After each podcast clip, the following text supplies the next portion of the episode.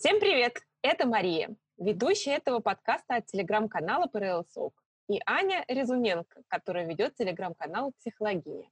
Канал ПРЛ СОК создан на основе материалов в чате пограничного пирожка и стал некой библиотекой и гидом по различным психическим расстройствам и состояниям, который не ограничивается одним подходом, а рассматривает различные направления к одной и той же задаче. Здесь каждый может найти тот подход, который поможет именно ему. Сейчас этот канал рассматривает не только пограничные расстройства личности, но и многие другие. В том числе мы сегодня хотим затронуть вопрос о созависимости с точки зрения нарративной практики. Встречайте! Аня Резуменко, психолог нарративной практики, ведущая телеканала «Психологиня». Расскажи немного о себе. Ага, привет. Ну, наверное, я бы еще добавила, что помимо того, что я нарративный практик, я еще и ОРКТ-практик. Это два схожих подхода, в которых я работаю. Вот, я психологиня, я закончила в прошлом году обучение по программе второго высшего образования. Сейчас я занимаюсь частной практикой, практикую как раз а, в нарративном и ОРКТ-подходе. Еще работаю и занимаюсь арт-терапией с детьми с особенностями развития, и очень, очень радостно, что вот совсем скоро после карантина буду выходить на работу. А, наверное, это какой-то такой основной контекст моей жизни. И, соответственно, телеграм-канал «Психологини», который я веду, это тоже такая важная и значимая часть моей профессиональной идентичности сейчас. Здорово. Решение создания совместного подкаста появилось, когда я послушала подкаст Ани о ее пути в психологии и предложила записать совместный на актуальный для обоих каналов тему созависимости. Поэтому хочется это обсудить. И что такое созависимость с точки зрения нарративной практики? Угу. А, сейчас будет такой долгий, наверное, ликбез, который и с точки зрения нарративной и ОРКТ-практики будет рассматривать идею созависимости. Что, наверное, здесь важно сказать? Любая психологическая теория, которая существует в пространстве, в поле, которое мы знаем, это концепция, то есть это лишь одна из идей, а, один из способов смотреть каким-то образом на определенную проблему. Можно здесь, наверное, обратиться, не знаю, к теории психоанализа, которая предполагает, что структура личности состоит из эго, суперэго и оно. И здесь важно отметить, что можем ли мы измерить суперэго?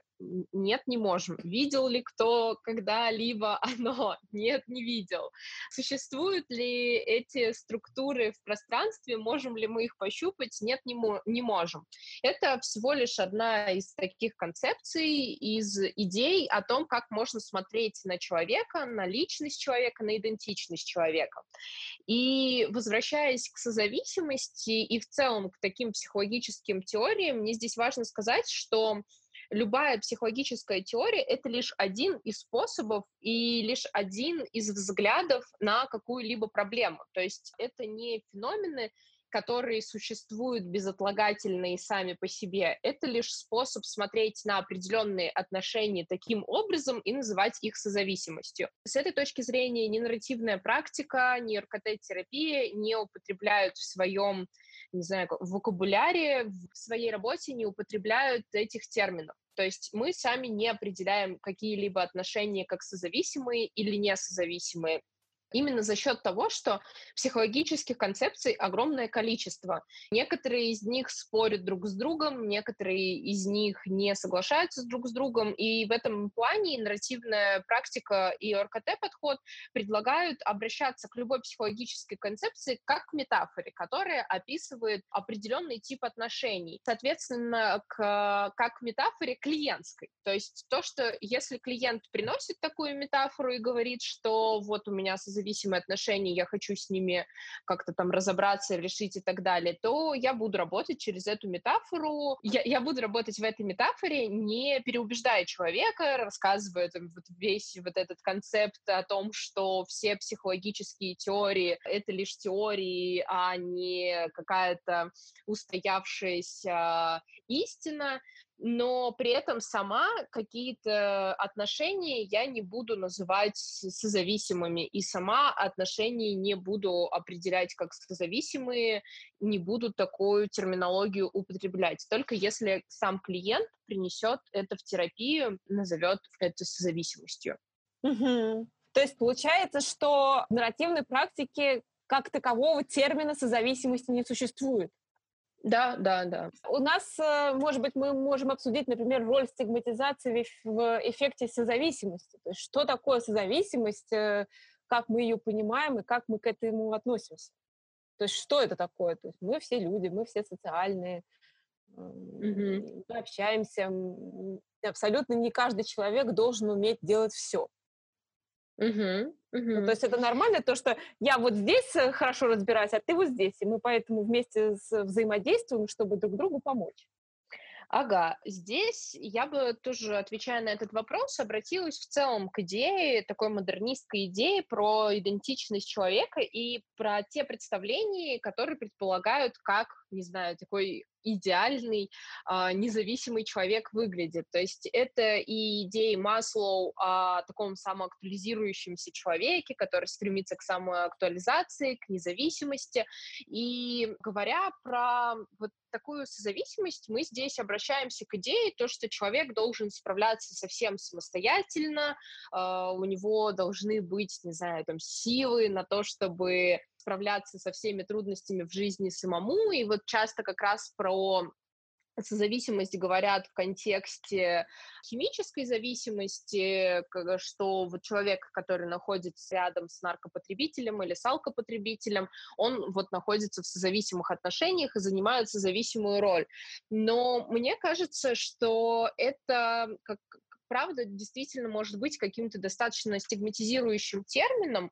И мне бы хотелось уходить от него, и хотелось бы как-то его тоже переозвучивать и переиначивать, потому что, как мне кажется, и как нарративная практика считает, и ОРКТ, например, подход тоже, что человек-то вообще-то не обязан справляться самостоятельно.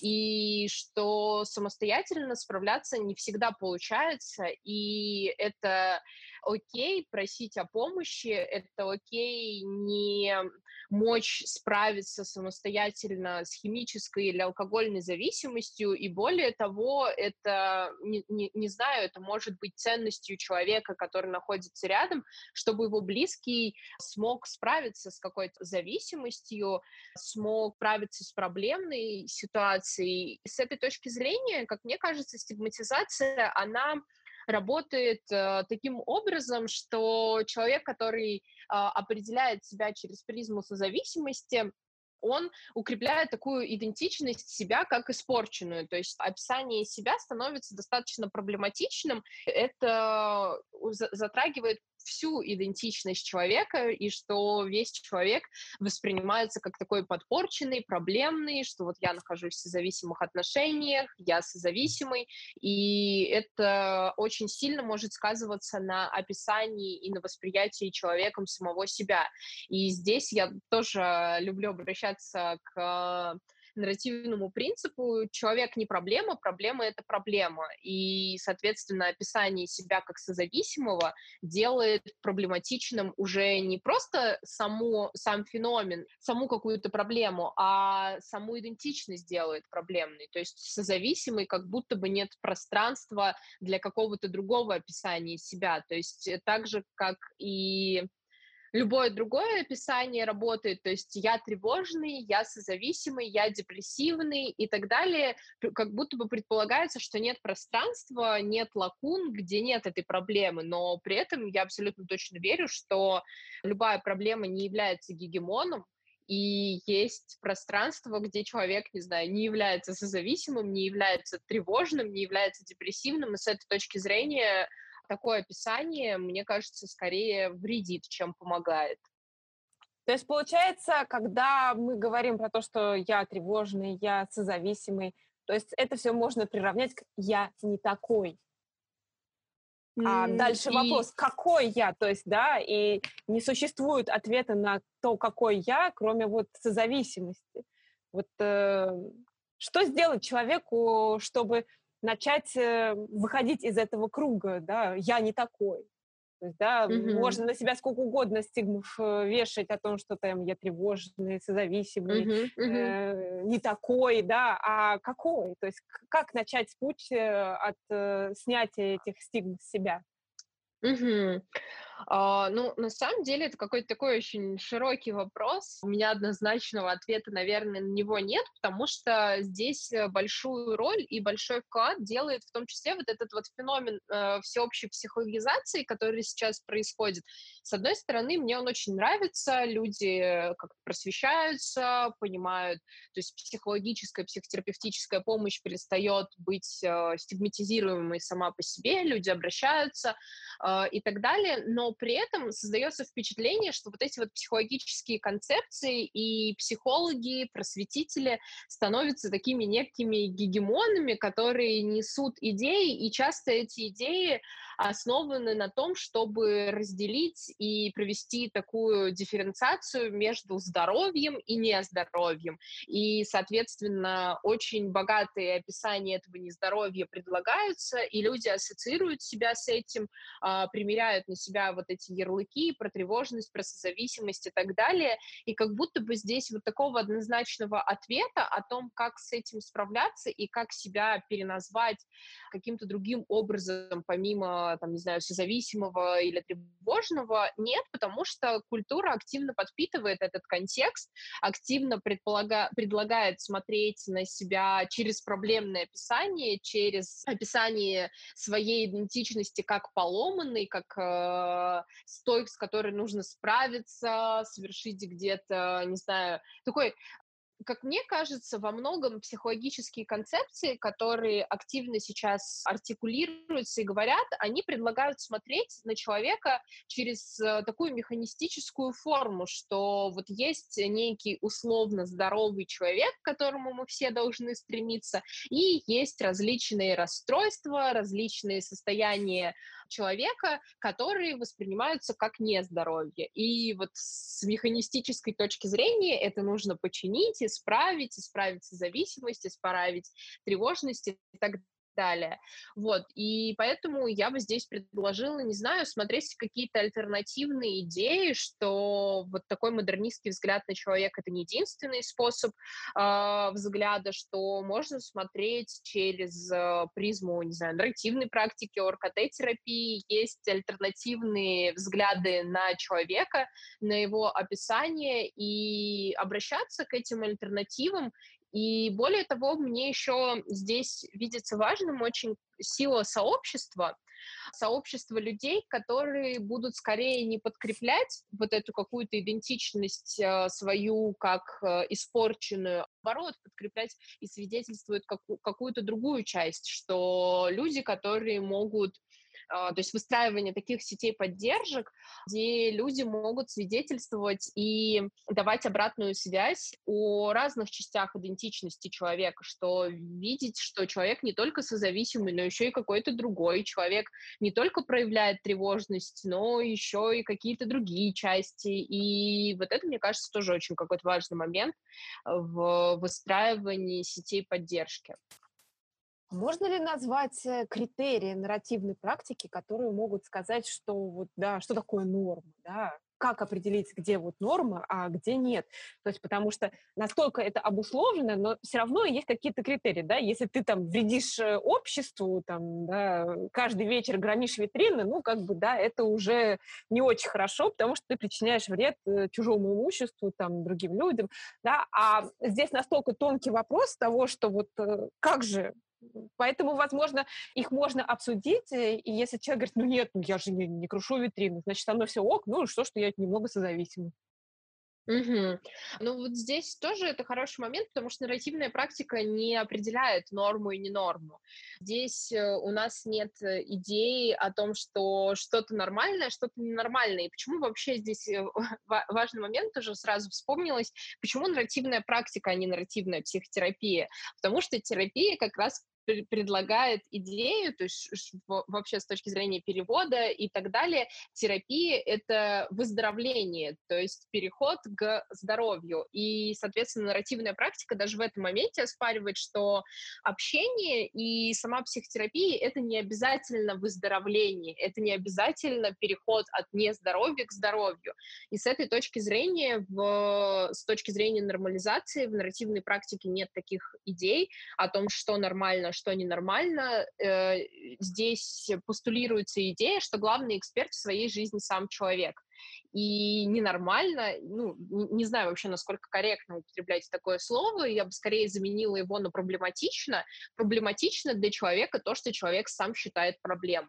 То есть если человек считает проблемой свои отношения и называет их созависимыми, окей.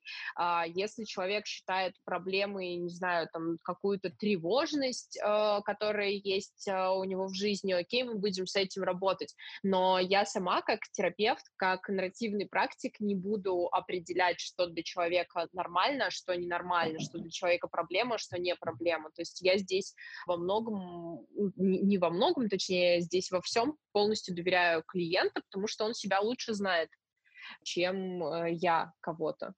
На ага. самом деле, вот э, это интересно про нормы, что такое норма, а что нет. Э, это настолько условно и настолько общее, что за исключением то, что оговорено в законе, то, что физически не вредить кому-то, насколько это мешает человеку, то есть кроме него самого никто не определит. То есть получается, что если созависимость э, никак не мешает, то зачем это решать, зачем это вешать на себя э, лишние mm-hmm. стигмы и мучиться от этого, если от этого ничего не меняется?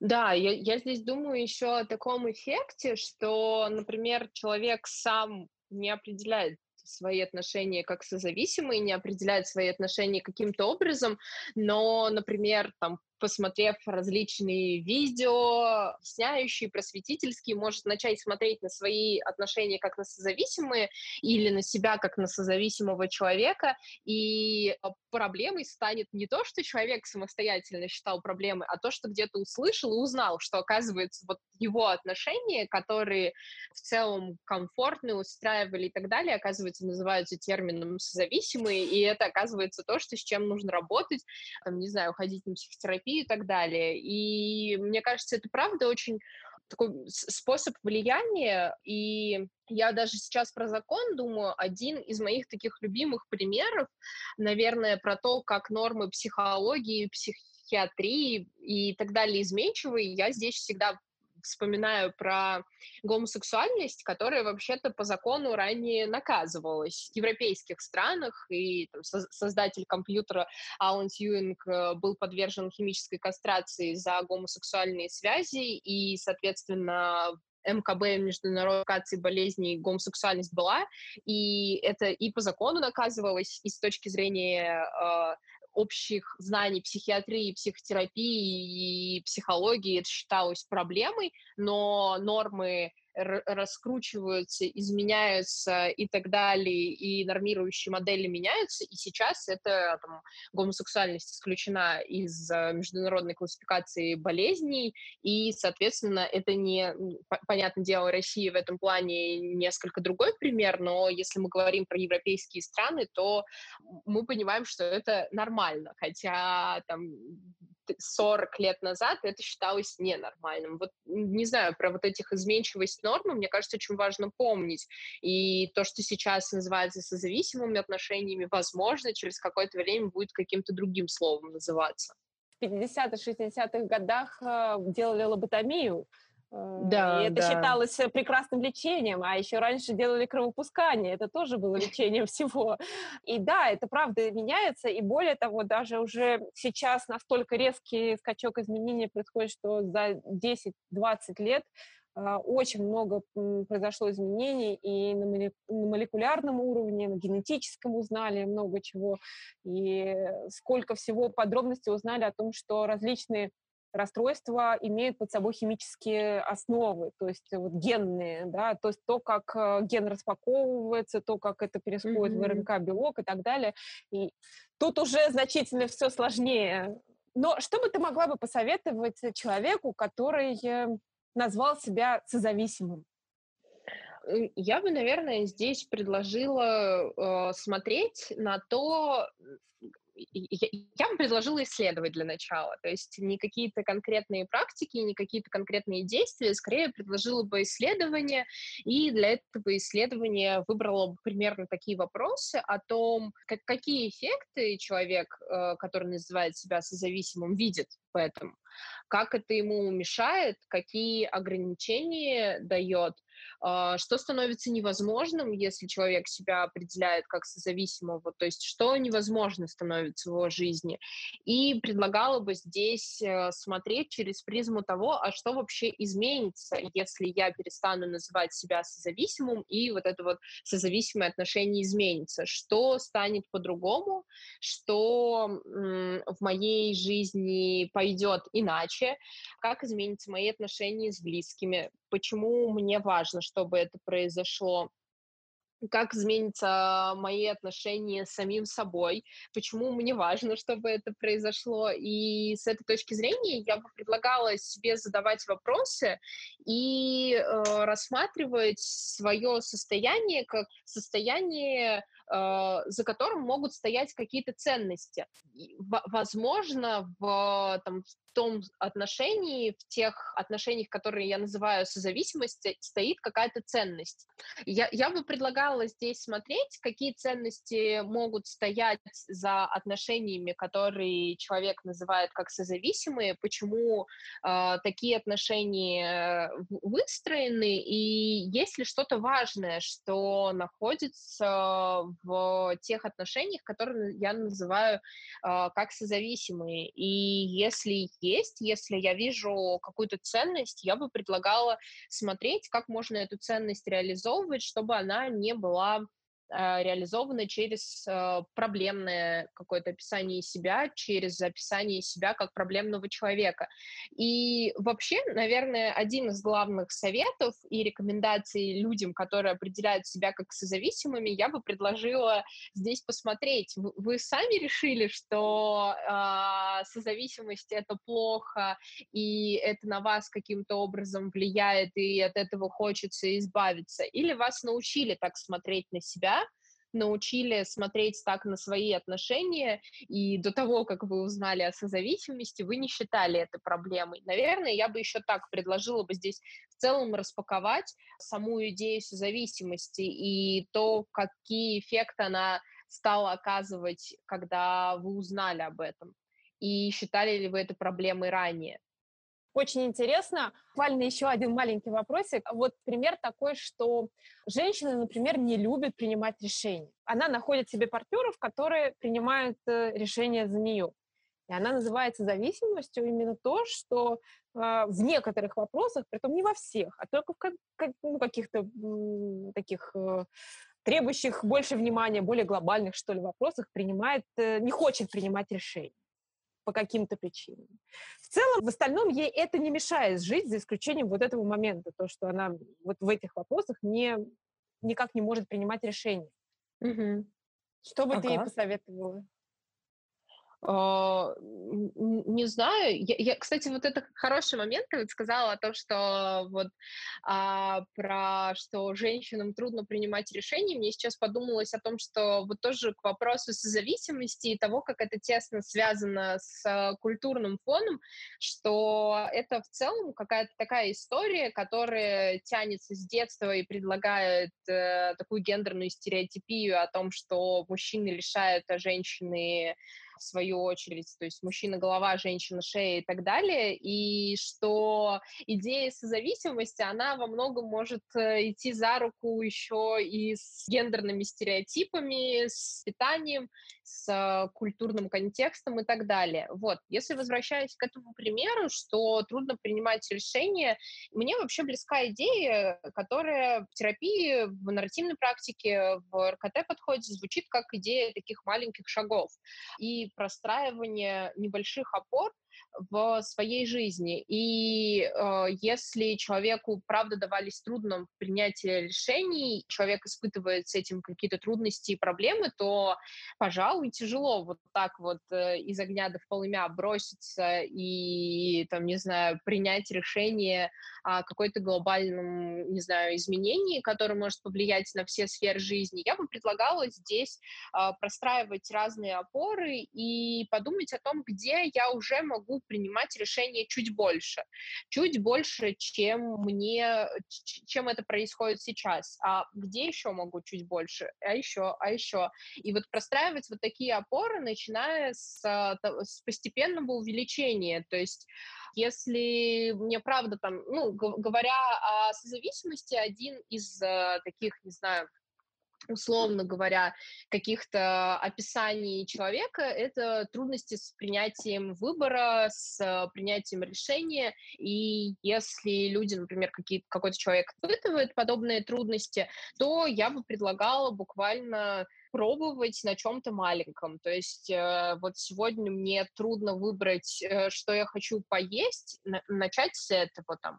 Завтра мне трудно выбрать, что я хочу почитать, продолжать э, выбирать такие микрорешения. И я бы здесь предлагала еще подмечать моменты, когда получается принять решение, когда получается и когда удается справиться вот с этим трудностью выбора и удается что-то выбрать, какое-то решение принять. И я уверена, что даже вот в этом примере, и ты сама говорила о том, что тяжело даются какие-то трудные решения, но я уверена, что женщина когда-то явно делала какие-то решения в своей жизни, и наверняка это были непростые, и я бы здесь тоже предлагала смотреть и исследовать, на что опирался человек в те моменты, когда принимал решение, на какое знание о себе, о мире, о людях вокруг, а, человек э, смотрел, опираясь э, на принятие своих, своего решения. Вот, и еще вот сейчас тоже думаю в канву зависимости, что э, я когда готовилась, читала, что во многом как будто бы была такая вот вшитая идея про созависимость, что как будто бы нам важно создать такого человека, не знаю, сферического человека в вакууме, который э, независим от э, других. Но это невозможно. Мы живем в мире отношений, мы живем в мире людей, и с этой точки зрения независимость, она просто-напросто невозможна. И ее не может существовать. Вопрос в том, когда это становится проблемой для человека, когда для человека, когда человек это сам начинает испытывать какие-то трудности. Вот, в общем, как- как- как-то запутанно у меня мысль пошла, но надеюсь, что-то было понятно. Не, понятно. То, что мы взаимодействуем между собой, мы социальные люди, и совершенно физически невозможно, чтобы каждый человек умел все. Тогда зачем мы друг другу? То есть, да, мы этим и уникальны тем, что здесь вот э, у меня много, а здесь у меня поменьше, а у тебя вот здесь много, а вот там поменьше, да, и мы взаимодействуем mm-hmm. именно на этих основах, и это прекрасно. Это делает нашу уникальность, это делает нас социальными. По-моему, это прекрасно. И вот именно важно выделить того, что почему э, созависимость, чем она мешает, и правда ли она мешает, или это просто стигма, просто mm-hmm. то, что все говорят вокруг об этом. Mm-hmm. И на практике что же это мешает? И еще один момент я подметила, что очень важно видеть э, положительное, потому что очень часто мы концентрируемся на негативе. Mm-hmm. Мы видим, что мы сделали не так, мы видим, что у нас не получилось, но не замечаем о том, что вот здесь ты молодец, здесь ты это сделал, здесь ты э, победила, вот там ты смогла преодолеть, здесь вот смогла преодолеть, и это все забывается, уходит в небытие, к сожалению. Mm-hmm.